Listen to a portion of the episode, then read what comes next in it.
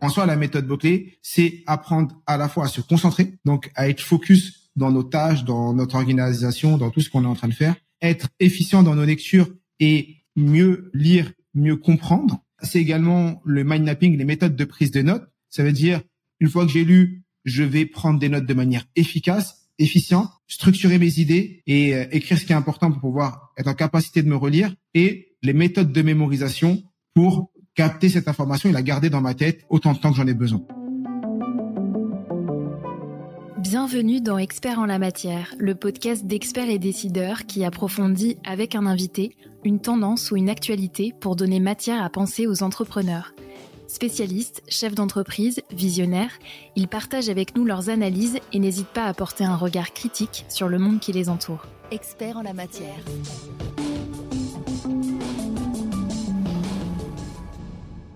Aujourd'hui, nous recevons Mohamed Bouclé. Bonjour. Bonjour. Mohamed Bouclé, vous avez débuté votre carrière dans le domaine de l'énergie après une formation d'ingénieur à l'ENSAM Paris. Puis à l'âge de 30 ans, vous vous retrouvez par hasard dans un atelier de lecture rapide et c'est un basculement dans votre parcours. La lecture qui était auparavant votre ennemi devient votre passion et vous êtes depuis devenu vice-champion du monde de lecture rapide. Aujourd'hui, vous proposez des formations aux techniques de mémorisation, de concentration et de mind mapping. Avant d'explorer les intérêts de ces différents outils dans nos vies quotidiennes ou professionnelles, pourriez-vous nous raconter d'où est né votre intérêt pour la lecture rapide? Ben déjà, merci pour cette présentation parce qu'elle est, vous vous m'avez présenté mieux que moi. Donc euh, très bien. Alors moi, je j'ai découvert la lecture rapide un peu par hasard, comme j'étais un étudiant avec de grandes difficultés et même un salarié qui euh, n'avait pas forcément confiance en, lui. Bah, moi, j'avais pas confiance en moi. Euh, c'était, euh, ah bah, j'avais un bon poste, j'avais des responsabilités, mais j'avais ce qu'on appelle le syndrome de l'imposteur.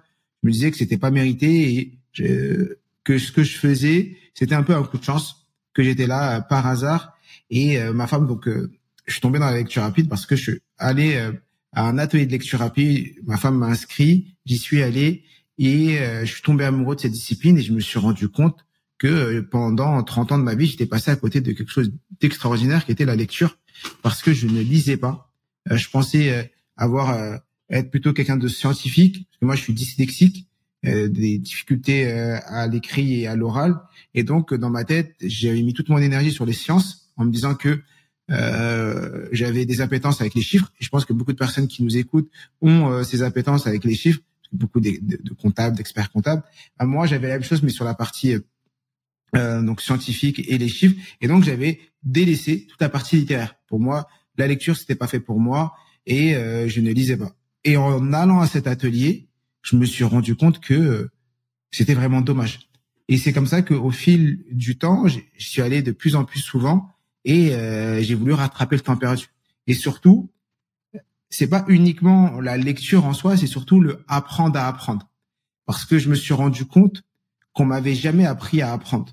On m'avait jamais expliqué comment mon cerveau fonctionnait, comment je devais faire pour me concentrer, comment je devais faire pour lire et comprendre ce que je lisais, comment je devais faire pour prendre des notes de manière efficace. J'ai dû toujours le faire à l'école, j'ai dû le faire dans mon dans mon travail, mais j'ai jamais eu des cours ou des personnes qui s'étaient arrêtées pour m'expliquer ça. Et en découvrant ces méthodes, parce que c'est pas que de la lecture efficace, c'est pas que de la lecture rapide, il y a plein de choses autour. Et bien là, je me suis dit, mais c'est ça qu'il me faut. C'est ça qu'il il, me fallait quand j'ai commencé euh, ma carrière et même avant. Et c'est comme ça que j'ai appris, je me suis formé j'ai ressenti le besoin de partager. Au cours de cette première expérience de lecture rapide, quelles sont les vertus que vous avez découvertes? En, dehors de la lecture rapide, déjà juste la lecture, il y a énormément de bienfaits. La lecture, ça enrichit les connaissances. Plus on va lire, plus on va apprendre des choses. Plus on va faire des liens entre les informations. On vit dans un monde où il n'y a jamais eu autant d'informations qu'aujourd'hui. Le savoir est à portée de tous. Tu vois, on va sur Internet, on tape des mots clés, il y a, tout est à disposition. Et malheureusement, on n'a également jamais été dans un monde où les gens sont, euh, sont aussi éloignés du savoir parce que on est distrait, on est sur les réseaux sociaux, on est sur les téléphones, on est sur plein de choses et on prend pas le temps de d'apprendre des choses. Donc déjà, ça enrichit les connaissances et ça permet de faire des connexions, connexions entre différentes choses. Parce que quand on a un problème, quand on est confronté à a une difficulté, ou même dans la vie de tous les jours, dans la vie de salariat, salarié, de chef d'entreprise, quand on veut prendre des décisions, c'est nos connaissances qui nous permettent de prendre des décisions. C'est les choses, c'est notre expérience, les choses qu'on a lues, les choses qu'on a analysées qui nous permettent de dire, ah ben, je, je ferai plus ça que ça. Et ça, ça se fait grâce à la lecture. Ça stimule également la lecture, ça stimule le cerveau.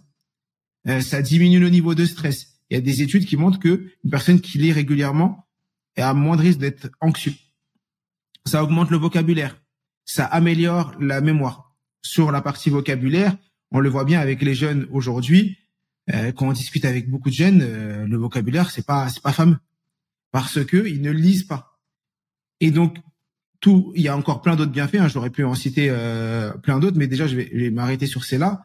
Donc juste le fait de lire, ça, c'est vraiment un plus pour nous dans notre quotidien.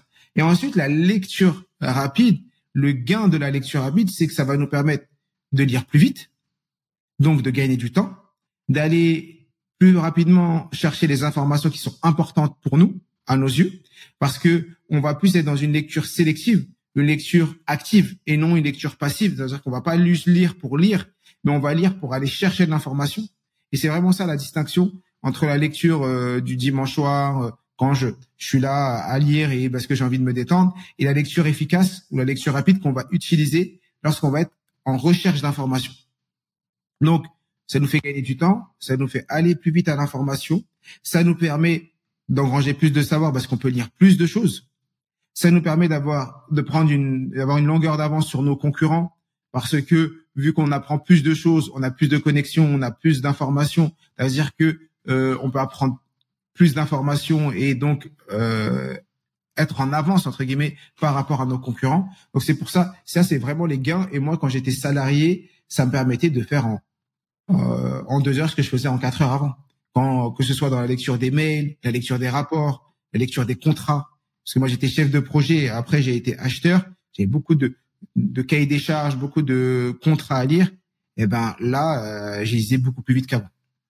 Est-ce qu'il y a une corrélation justement entre vitesse de lecture et euh, assimilation d'une information?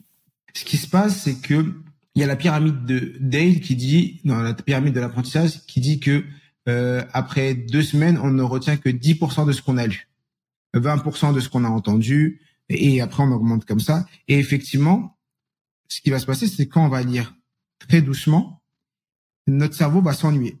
Il va penser à autre chose. Ça nous est tous arrivé de lire et d'être physiquement là devant notre livre, mais notre cerveau est ailleurs. Il est dans le rendez-vous d'après. Il est dans le podcast que je dois tourner. Ouais, physiquement je suis là, mais mentalement je suis pas là. Ce qui se passe, c'est que lorsqu'on va euh, lire lentement, on a l'impression de se dire, bah, comme je lis doucement, je vais avoir et que je comprends pas grand chose ou que je retiens pas beaucoup. Donc si je lis vite, forcément je comprendrai encore moins de choses. Parce que c'est la logique de c'est c'est ce raccourci que beaucoup de gens font. Ce qui se passe, c'est qu'on lit rapidement, on va être dans un, on va devoir se mettre dans un niveau de concentration qui nous permet d'être à 100%, à 100% dans ce qu'on lit. C'est-à-dire quoi? Un pilote de F1, il n'a pas le temps de regarder à droite, à gauche, de regarder euh, euh, euh, euh ses ongles pendant qu'il est en train de conduire. Il est à 100% dans sa conduite. Alors que quand on est dans les bouchons, eh bien là, euh, des fois, il y a des personnes qui, dans les bouchons, touchent leur téléphone, même s'ils n'ont pas droit. Ils vont euh, même faire le ménage dans leur voiture. Parce que ils ont du temps. Et le cerveau va se distraire. Eh bien, c'est un peu ça. Quand on est en lecture rapide, on est tellement concentré sur notre lecture que on assimile plus d'informations. Bien sûr, pour assimiler plus d'informations, c'est pas juste le fait d'utiliser les méthodes de lecture rapide, donc euh, le guide visuel ou autre qu'on verra après, qui nous permettent de mieux assimiler. C'est ce qu'on va faire avant la lecture, donc tout le travail de concentration qu'on va faire avant, tout le travail de d'environnement qu'on va faire et de technique de lecture rapide qu'on va faire pendant, et également le processus de prise de notes. Parce que en lecture rapide, on doit absolument prendre énormément de notes. Et ça, c'est important parce que la prise de notes fait partie du processus de lecture. Est-ce que la lecture rapide peut malgré tout présenter des inconvénients? Est-ce qu'il y a des écueils dans lesquels on, peut tomber? Alors effectivement, au début, quand on commence la lecture rapide, on va perdre un peu en compréhension, ce qui est complètement logique. C'est-à-dire que ça dépend au niveau du curseur. C'est-à-dire que une personne qui part en lecture rapide, on peut lire un livre de 200 pages en moins d'une heure assez simplement. Ça veut dire que on lit à 500, 600 mots par minute. Ça, c'est en lecture rapide. Un un lecteur lent, ou à peu près 80% des lecteurs qui sont des lecteurs lents, lisent à peu près 200 mots par minute. Donc, quand on part sur ces 200 mots par minute, au début, quand on va augmenter sa vitesse de lecture, qu'on va passer à 250, à 300, on va pas perdre en compréhension. C'est-à-dire qu'on va augmenter la vitesse, on va au niveau compréhension, ça va être très bien parce que c'est le début. Après, à un moment, si vraiment on veut faire de la vraie lecture rapide et qu'on veut dépasser les 500 et que très rapidement on passe de 200 à 400 ou de 200 à 500, donc là on aura fait un gap très important, on aura doublé notre vitesse, mais à ce moment-là, effectivement, on va perdre en compréhension parce que au niveau du cerveau et mentalement, notre cerveau n'a pas encore été prêt à euh, suivre le rythme. C'est un peu quand on fait du fractionné euh, pour les sportifs de haut niveau ou les sportifs de manière générale, quand on a une personne qui va faire de la course de fond, et eh ben des fois on va faire du fractionné, on va aller faire des petites séries de courses pendant euh, 20 secondes, 30 secondes, une minute, on va se mettre à 100%. Et après, on va ralentir. Et on voit que quand on est à 100%, on est à la fin, on est, on est vraiment fatigué. Et ben, ce qui va se passer, parce que j'aime bien faire l'analogie, pour moi, le, la lecture rapide, c'est un sport du cerveau. Au début, si on veut trop augmenter sa vitesse, on va perdre en compréhension. Et donc, moi, ce que je préconise, c'est de faire euh, d'y aller progressivement. C'est on a une, on a la course contre personne. C'est-à-dire que moi j'augmente ma vitesse et je fais en sorte que ma compréhension arrive au même niveau que ma vitesse. Après je augmente encore un peu ma vitesse et je refais remonter ma compréhension. Et j'avance comme ça par palier pour que à chaque fois je ne sois pas euh, je sois pas déçu de me dire ah mais j'ai lu et j'ai l'impression d'avoir moins compris. Parce que c'est les, les, deux, on avance vraiment ensemble, à la fois au niveau de la vitesse et à la fois au niveau de la compréhension. Ça, c'est un point. Et le deuxième point, c'est que beaucoup de gens, quand ils augmentent beaucoup leur vitesse, quand je leur demande, ah, t'as augmenté ta vitesse d'autant, deux fois deux, fois trois, est-ce que, euh, ils me disent, bah, j'ai l'impression de moins bien comprendre. Je leur dis, OK. Je leur dis, mais est-ce que tu as pris des notes pendant ta lecture? Est-ce que tu as réfléchi à tes objectifs de lecture? Et souvent, les gens me disent non. Parce que comme c'est pas naturel pour nous d'avoir des objectifs de lecture, de prendre des notes pendant notre lecture, qui pour moi est un exercice très important dans la lecture, eh bien, euh, forcément, on perd en compréhension. Ça veut dire quoi? Je vais vous donner un exemple. Dans votre activité, dans l'activité euh, d'expert comptable, euh, des fois, on a des rapports, des rapports financiers ou autres qu'on doit lire. Et eh ben, on va pas juste le lire pour le lire, ou on a des, des statuts autres à lire et on doit les analyser. Et eh ben, on va pas juste le lire pour le lire, on va lire avec un objectif de lecture. Et eh ben, notre cerveau va beaucoup plus facilement aller chercher l'information et ce sera plus simple pour lui de, de tout assimiler ou de mieux assimiler. Alors si on se penche sur la méthode pour apprendre la lecture rapide, quels sont les, principaux axes de travail? Il y, a, un axe en amont des techniques, c'est l'axe de compréhension. Ça veut dire travailler sur ses objectifs de lecture, se poser des questions avant de lire, même si c'est pas pas commun de dire mais je me pose des questions sur un truc que j'ai pas encore lu. C'est se dire bah, avant de lire qu'est-ce que je vais rechercher, quelles sont les questions auxquelles je cherche une réponse pendant ma lecture? Donc ça c'est ce qu'on va faire en amont. Ensuite pendant la lecture, moi, les deux méthodes que j'enseigne, euh, que je partage comme euh, assez facilement partout et qui sont à la portée de tous, avant de rentrer dans les méthodes un peu plus euh, poussées, on a tout d'abord le guide visuel. Donc c'est un appui. Ça peut être comme le doigt, comme quand on était en CP et en CE1 à l'école, on utilisait le doigt lorsqu'on lisait. Cet appui nous permet de fluidifier notre lecture, de pas faire de marche arrière et euh, permet à nos yeux de pas faire de saccades parce que nos yeux ont tendance à regarder un peu partout pendant notre lecture et donc là on va avoir tendance à vraiment suivre notre doigt et rester sur les lignes. Ça c'est la première chose. Sur ordinateur, on peut utiliser euh, la souris de notre ordinateur comme guide visuel. Donc ça c'est la première chose. Et la deuxième chose, c'est grâce à notre vision périphérique.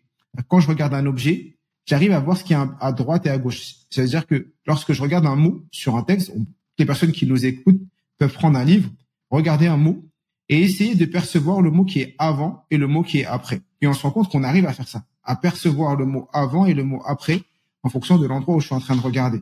Eh bien, ce qu'on va faire, c'est que grâce à ça, on va faire abstraction du premier et du dernier mot de chaque ligne. Ça veut dire que quand je vais lire mon guide visuel, va se va commencer à passer sur ma ligne à partir du deuxième mot de la ligne et va s'arrêter avant le euh, juste à, à l'avant-dernier mot. Ça nous permet et grâce à notre vision périphérique, nos yeux vont capter le premier mot et vont capter le dernier mot. Et en faisant ça, et plus on va le faire, plus nos os vont s'habituer, notre cerveau va s'habituer et va s'habituer à voir très rapidement le dernier mot et le premier mot. Et juste en faisant ça, on peut gagner jusqu'à 30, 40, 50% de vitesse de lecture. L'une de vos méthodes porte votre nom, la méthode Beauclé. En quoi est-ce qu'elle consiste? Alors, la méthode Beauclé, c'est beaucoup plus large. C'est-à-dire que c'est pas une méthode de lecture rapide. La méthode Beauclé, c'est tout ce que j'enseigne en termes de apprendre à apprendre. La méthode Beauclé, c'est la méthode pour apprendre efficacement et réussir à structurer ses idées et à mieux mémoriser. En vrai, en soi, la méthode Beauclé, c'est apprendre à la fois à se concentrer, donc à être focus dans nos tâches, dans notre organisation, dans tout ce qu'on est en train de faire, être efficient dans nos lectures et mieux euh, lire, mieux comprendre. Ça, ça, c'est également le mind mapping, les méthodes de prise de notes. Ça veut dire une fois que j'ai lu, je vais prendre des notes de manière efficace, efficiente, structurer mes idées et euh, écrire ce qui est important pour pouvoir être en capacité de me relire et les méthodes de mémorisation pour capter cette information et la garder dans ma tête autant de temps que j'en ai besoin. C'est ça la méthode Boclé, c'est apprendre à apprendre. Si j'avais une phrase qui résume tout ça, c'est apprendre à apprendre pour ne plus jamais se sentir nul. Pourquoi ces méthodes sont-elles euh, particulièrement intéressantes à développer en entreprise? Est-ce que c'est adapté à tous? Et qu'est-ce qu'on a concrètement à gagner? Eh bien, aujourd'hui, euh, on part en vacances, on revient, on ouvre notre boîte mail, on a 500 mails. On va en week-end, on revient, on a 50 euh, mails. C'est-à-dire que on a énormément d'informations qui euh, nous sont envoyées tous les jours au travail, que ce soit en termes de mails, en termes de documents à lire, en termes de rapports, en termes de newsletters, en termes de choses à écouter. Et on est euh, souvent euh, sous l'eau. On est très souvent sous l'eau. Et quand on voit avec, quand on discute avec les salariés, quand on discute avec les chefs d'entreprise, une des frustrations, c'est j'aimerais apprendre plus, j'aimerais faire plus et j'en ai tellement et je peux plus. Et surtout, ce qui se passe, c'est que il y a plus d'équilibre vie pro vie perso. Parce que un salarié qui, a une vie perso euh, équilibrée, c'est-à-dire qui arrive à finir à des horaires convenables, qui peut faire du sport, qui peut passer du temps avec sa femme et ses enfants, ou euh, faire euh, ce qui le passionne, ben il sera beaucoup plus efficace au travail. Moi, je connais pas mal d'experts comptables. Quand je regarde leur vie, personnellement, j'aimerais pas. C'est très compliqué. Ils finissent à des à pas d'heure, euh, à 20 h 21 h Ils sont très tôt au bureau. Et donc, personnellement, vivre pour le travail uniquement, c'est très compliqué. Et donc, ces méthodes, moi, quand j'étais ingénieur, euh, j'étais euh, salarié, ça me permettait de faire en une demi-journée ce que je faisais en une journée. C'est-à-dire que euh, j'arrivais en une demi-journée à faire autant que ce que je faisais avant en huit heures. Parce que ces méthodes, c'est des méthodes d'efficience, de productivité. Et surtout, aujourd'hui, on vit dans un monde où le, les choses évoluent et on est sur euh, l'employabilité des salariés. Un salarié qui fait quelque chose aujourd'hui ne fera pas forcément la même chose dans deux ans, dans quatre ans, dans six ans. C'est-à-dire qu'on peut changer de poste, mais aussi même dans la même activité, les, métiers évoluent. Le métier de comptable, il y a dix ans, c'est pas le métier de comptable aujourd'hui. Et dans dix ans, ce sera autre chose parce que moi, je vois juste à mon niveau avec mon, expert comptable et euh, je côtoie pas mal de comptables. Aujourd'hui, il y a la technologie, les IA et autres qui vont venir faire des choses que le, comptable de base faisait. Et donc, les ordinateurs font, ça. Et donc, une des grosses valeurs ajoutées du, de l'expert comptable et du cabinet, c'est son aspect conseil qui va apporter son expertise en dehors juste de l'aspect euh, chiffre donné. Et ben ça, ça demande de la formation. Ça demande du temps de lecture. Ça demande du temps de mémorisation, de structuration des idées. Prendre le temps de parler, de faire de la prospection. Euh, et bien ce temps-là, Aujourd'hui, quand on discute avec des experts comptables, du moins moi quand je discute avec eux, ils ont pas trop de temps pour faire ça. Parce qu'ils ont tellement pris par l'activité, ils sont tellement la tête dans le guidon qu'ils n'ont pas le temps de faire ça. Et donc ces outils vont permettre de dégager du temps, d'aller plus vite. Et donc ensuite, ce temps gagné, si euh, je gagne deux heures par jour de lecture, eh ben ces deux heures, je les utilise à quoi? Je peux les utiliser à se partir plutôt du bureau, à aller faire du sport peux les utiliser à prospecter, je peux les utiliser à me former à quelque chose d'autre et ça nous permet euh, d'être beaucoup plus efficient dans notre activité. En fonction de nos tâches, de nos objectifs, est-ce qu'il faut privilégier un support de lecture particulier? Un livre papier, un magazine, un écran, une tablette? Est-ce que vous auriez un, conseil à nous donner? Alors, moi, les livres, je préconise la lecture papier euh, parce que c'est ce que j'aime bien pouvoir prendre des notes, pouvoir retoucher le livre et le reprendre. Ça, c'est pour les, les livres. Euh, même si aujourd'hui, euh, si on est amené à voyager ou dans les transports en commun ou autres, c'est beaucoup plus pratique d'avoir euh, ça sur un Kindle ou sur tablette. Ensuite, tout ce qui est euh, articles et autres, moi, je vais pas forcément préconiser d'imprimer parce que niveau environnemental, si on doit imprimer tous les papiers et tout imprimer et après mettre à la poubelle, c'est pas forcément bien.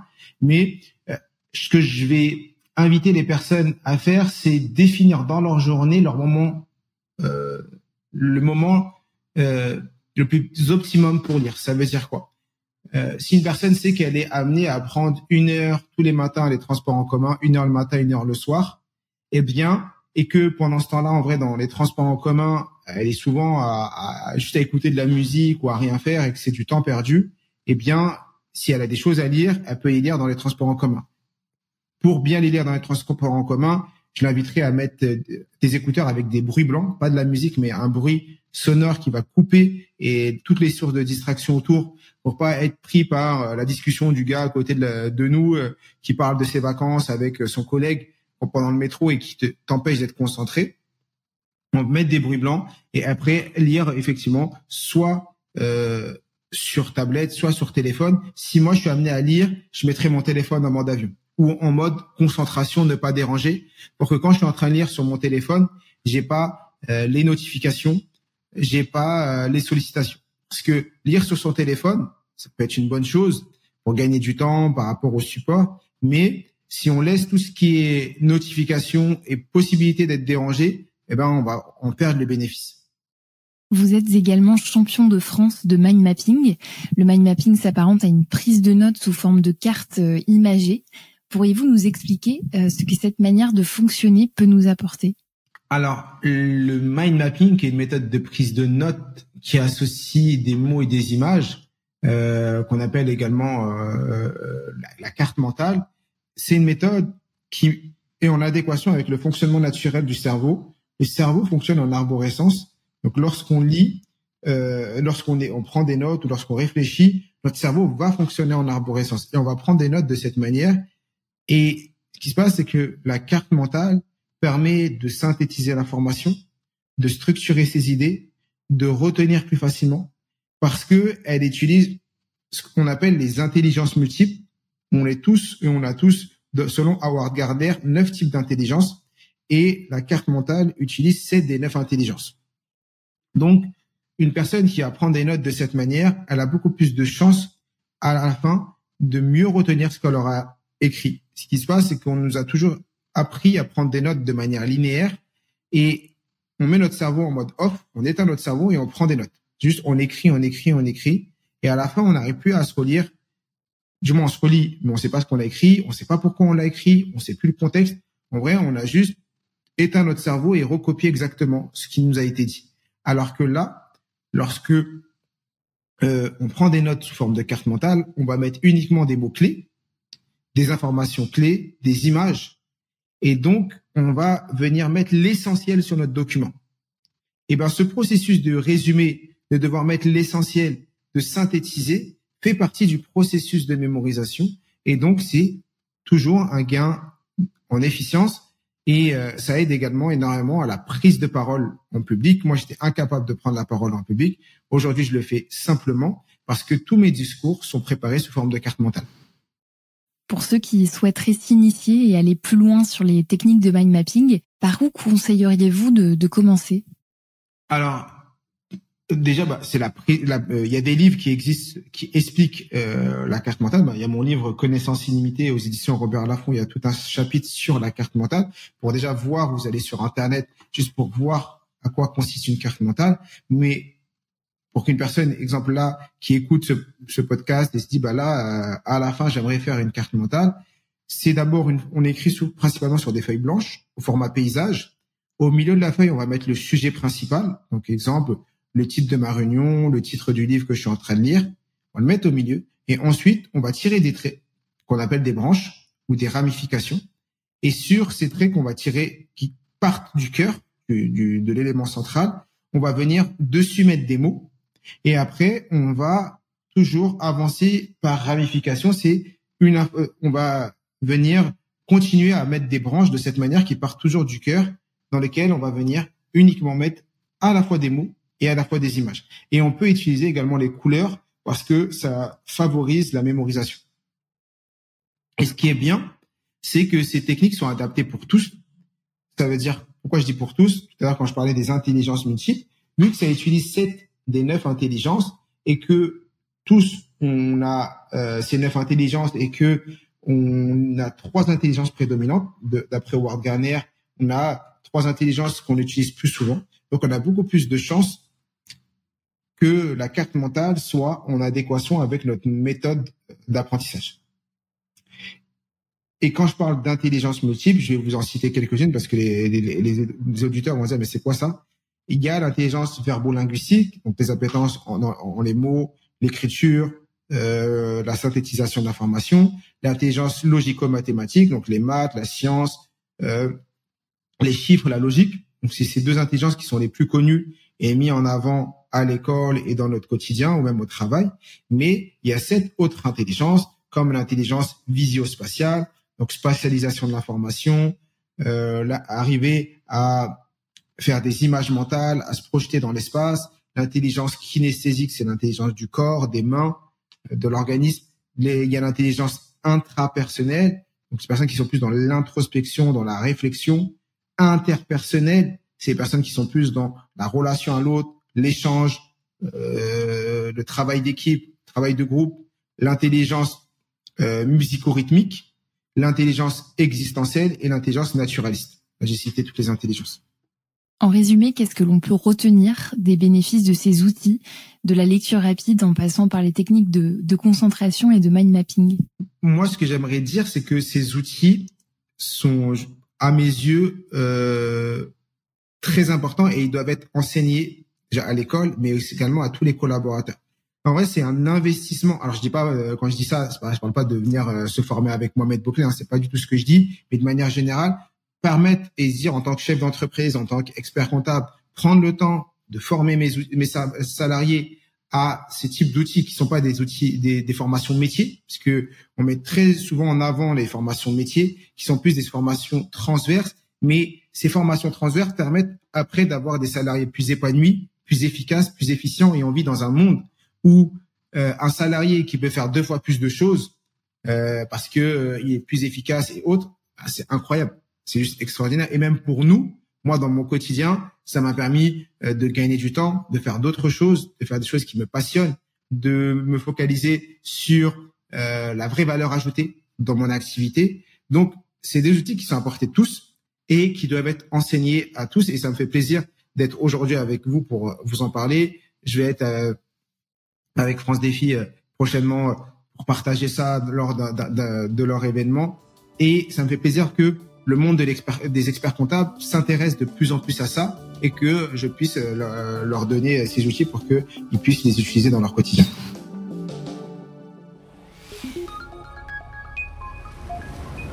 Tous les podcasts de la chaîne Experts et Décideurs sont disponibles sur le site expertsetdecideurs.fr et sur toutes les plateformes d'écoute.